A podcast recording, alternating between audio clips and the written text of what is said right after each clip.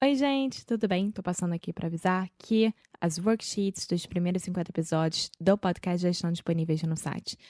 Bom, tem tudo sobre gramática, vocabulário, Foster analisando meus erros e deixando algumas observações engraçadas, sabem? Além disso, tudo sobre pronúncia, tudo sobre sons e exercícios. Se você ainda não sabe disso, vai no nosso site inglesnoicru.com e adquira agora. Oi, fala aí pessoal, bom dia. Você está escutando o Inglês no Inglês no Rádio.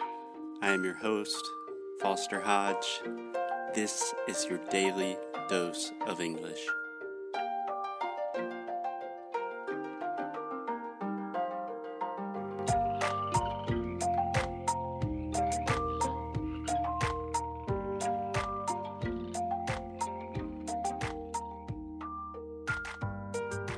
Hey, hey, happy Friday, guys. Happy Friday! What's up, Alexia? How are you?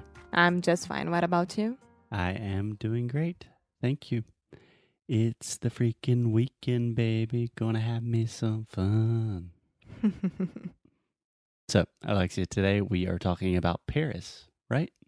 yes, not exactly Paris. no, we're not talking about Paris.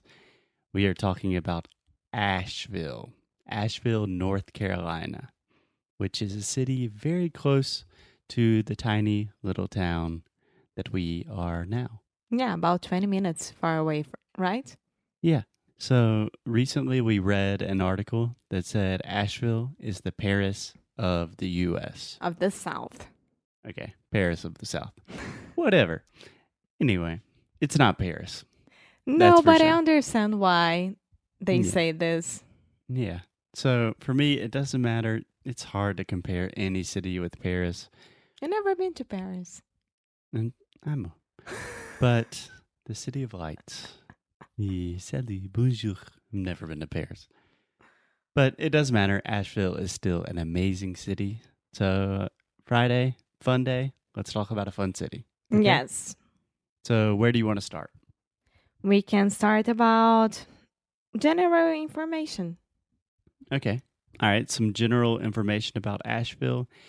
It is a it's a city in the mountains. I would say it's a city, but it's not a big city. And it is in western North Carolina. So North Carolina on top of South Carolina, where I was born. The Carolinas, as they are known. And it's in the southeast of the US. Yes. So if you're very confused, just think like Miami and then up. right? and I think it's my second time here. Yeah, it is. Yeah. And what I love about Asheville is in general, the South and especially the Southeast of the U.S. super conservative. Older people, m- more problems with racism, education, that Not kind only of stuff. older people, everyone is conservative. Yeah, very conservative. But then you have Asheville, which is like this small liberal paradise in the mountains. Everyone's like everyone's more or less a hippie. It's like free spirited. Every store and every uh, restaurant, they have that sign that says that here you choose your bathroom. We are gender, Gender neutral. yes, gender neutral. And it's pretty cool. Yeah, yeah. Alexia and I went to Asheville on Sunday and just in the main square, like the main plaza, there obviously there was a vegan festival and we were thinking, uh, Asheville hippies. But it was amazing. It was so cool and everyone's so nice. Yeah, So if you we are not vegans. We are trying to have uma reeducação alimentar. Yeah, and different episode, different episode. But it was pretty cool to see all the small stands, everything that they were trying to sell. And Asheville is a very, very food city, right? And Yeah. beer city. It's a food and beer city, and also just very quick, a very friendly city. So Asheville was also voted, I can't remember by who, but the friendliest city in America. So if you're thinking about like, I want to go to New York, but I'm not going to make friends, maybe you should consider Asheville. Yeah, and it's pretty cool because the Brazilian community there, they are very united, and we just got an invitation to go to a barbecue For the on World Cup. Sunday. Yeah, for the World Cup, but unfortunately won't be able to go. But everyone helps every, everyone there. Yeah, very friendly people. Okay, like you were saying, Asheville is a food city. So a lot of times in English we have this word foodie, which is kind of a stupid word, but it means someone that's really into food. A little bit pretentious because everyone likes food, right? Everyone eats food. Yeah, Yeah. but I don't know if everyone appreciates food. Yeah. So Asheville is definitely a city that is Appreciates food. based around food. It is a center part of the culture. and they give a lot of attention to the local producers as well. Exactly, exactly. So most cities in America, when you travel there, you're gonna see the same shit. Like Olive Garden, Outback, Red Lobster, Shake, Shake Shack, qual é o nome daquilo? Shake Shack. Yeah. You know, those are things that for the most part you can get in Brazil or any city in the US. But Asheville is a small city and has more than 100 local restaurants. And these are like super, super high quality restaurants. And it's pretty cool because when you walk around the city, you can see Jamaicans, Ethi- Ethiop- Ethiopians. Ethiopian, Ethiopians, French, Italians, uh, Yeah. Spanish, all kinds of restaurants, and most of them, they are people from their uh, these countries that are the owners or the managers or the waiters. Yeah, people that immigrated to Asheville. And I think I remember we had an Uber driver one time that said there's like, I don't know, in the city of Asheville, there's like 120 restaurants and more than 100 are local. So Asheville is very serious about we don't want the big restaurants. We want our people to create our local food. How's that kind of slogan? Slogan like na na na, be local, buy local. Um, there's the slogan "Think global, act local," or maybe it's the opposite. Think local, act. lo- No, no, no. Think think global, act local. Yeah. So if we want to have a happy and sustainable world, then we need local producers. You know, we can't keep killing like millions of chickens. We have to do things the way Asheville is doing it. Yeah. Yeah. And what about the beers? You can talk about it. Ooh, ooh, meu Deus. Friday. Asheville is very, very much a beer city. So if you like beer, come come join me. Alexia doesn't drink much beer, so I need a partner. so I think there are more than 60 breweries in Asheville. A brewery is a place that makes beer. Can you say that word? Brewery. Yeah, that's a hard word for a lot of people because a lot of brewery. Brewery. So I just say brewery. Brewery. Brewery. Perfect. So a lot of beers, and these are like local craft beers. Do you understand when I say craft beers? Yes, artesanal. Yeah. So artisanal beers, really, really good stuff. Um, when you ask inside of a brewery or any restaurant, what do you have on tap? Yeah. What does that mean? That means what do you have? So a beer on tap, we also call it draft beer. That means like shoppy.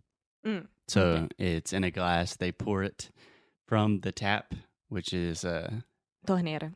é, mas fala torneira também. Não é tipo barril. Ai, amor. Agora em relação à cerveja, eu sinceramente Ah, não tá. sei, mas So it's not a bottle or a can of beer. It's something you get in a glass and they pour it fresh, right? Yeah. They give it to you fresh. Cool. So if you love food, if you love beer, Asheville, great place. and if you love nature, If you love nature, we love nature. Asheville is in the middle of the mountains of the Blue Ridge Mountains.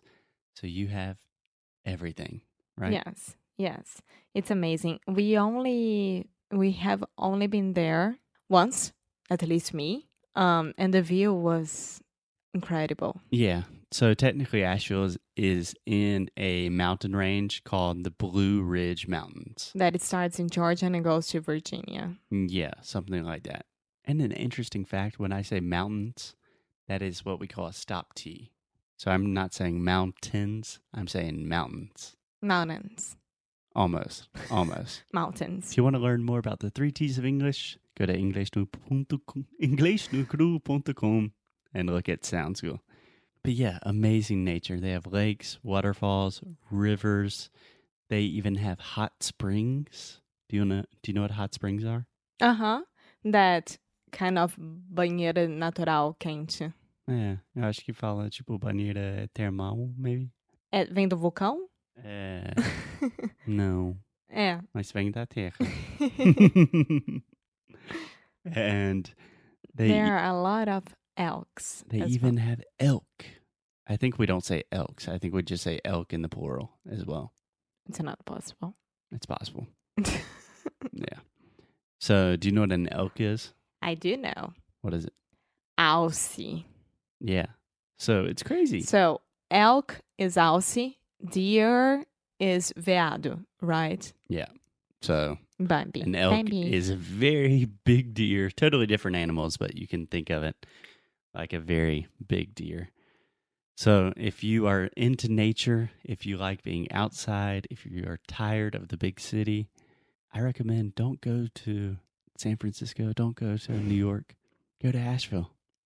I don't know why I'm trying to be a tourist agent for You Asheville. would love to go to San Francisco as well.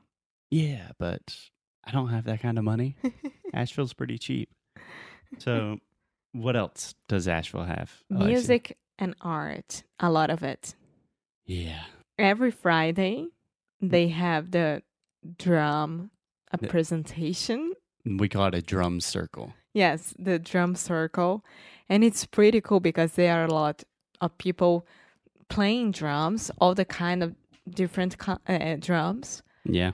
And people are dancing in that plaza and having fun. Super, super hippie. Yes. Hippie AF. Yeah. Do you know what that means? uh huh. As fuck. Hey, I'm a Yeah, language. that's me.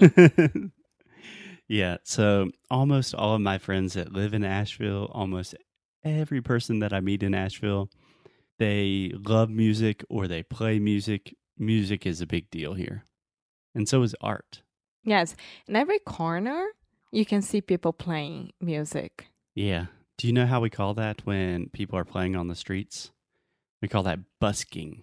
Busking. Yeah. So when you're busking, you're playing on the streets for money. The noun, the person, would be a busker. Okay. Yeah. And if you want to learn more about music and some of the cool places you can see music, you can check out, I think, episode 89, Como Falar sobre um Show em Inglês. Isso? Eu não lembro o nome, É. mas é o episódio 89. É, a gente fala sobre nossa experiência num show aqui no Asheville. Sim. Super E- legal. E, e Asheville, I don't know, maybe only downtown. Very walkable. It is very walkable, which is awesome. Yeah. I love that. Okay. Um, anything more? A lot of art, a lot of galleries. If you're into art, Yes, and if you are into shopping, ah, which one of us is into shopping? both. Don't you start with that. You love it as well. Depends on the shopping. Depends on the shop- well, there are a lot, lot of cool uh, stores that you could go in. All the hippie stores that are super nice to have fun and find very, very cool stuff. And of course, the normal ones like Urban Outfitter. yeah. Tons of thrift shops like Brescia. Yes, and very, very expensive ones as well. Like, uh, como é que é? The the Des Desirable. I I can remember. It's a French store. Uh, yeah. Anyway, so Asheville has a lot to offer. It's an amazing city, and you can find all of our recommendations of the best places to go on our blog. Alexia just wrote an amazing blog post with the best places to eat, the best places to see music, nature, shopping, all of that kind of stuff. Just go to EnglishNoGroup.com and visit Asheville. Yes, Paris of the U.S., of the South. the Paris of the Americas. okay, I think that's it. And visit Asheville. okay, guys, have a good weekend. Bye. Bye.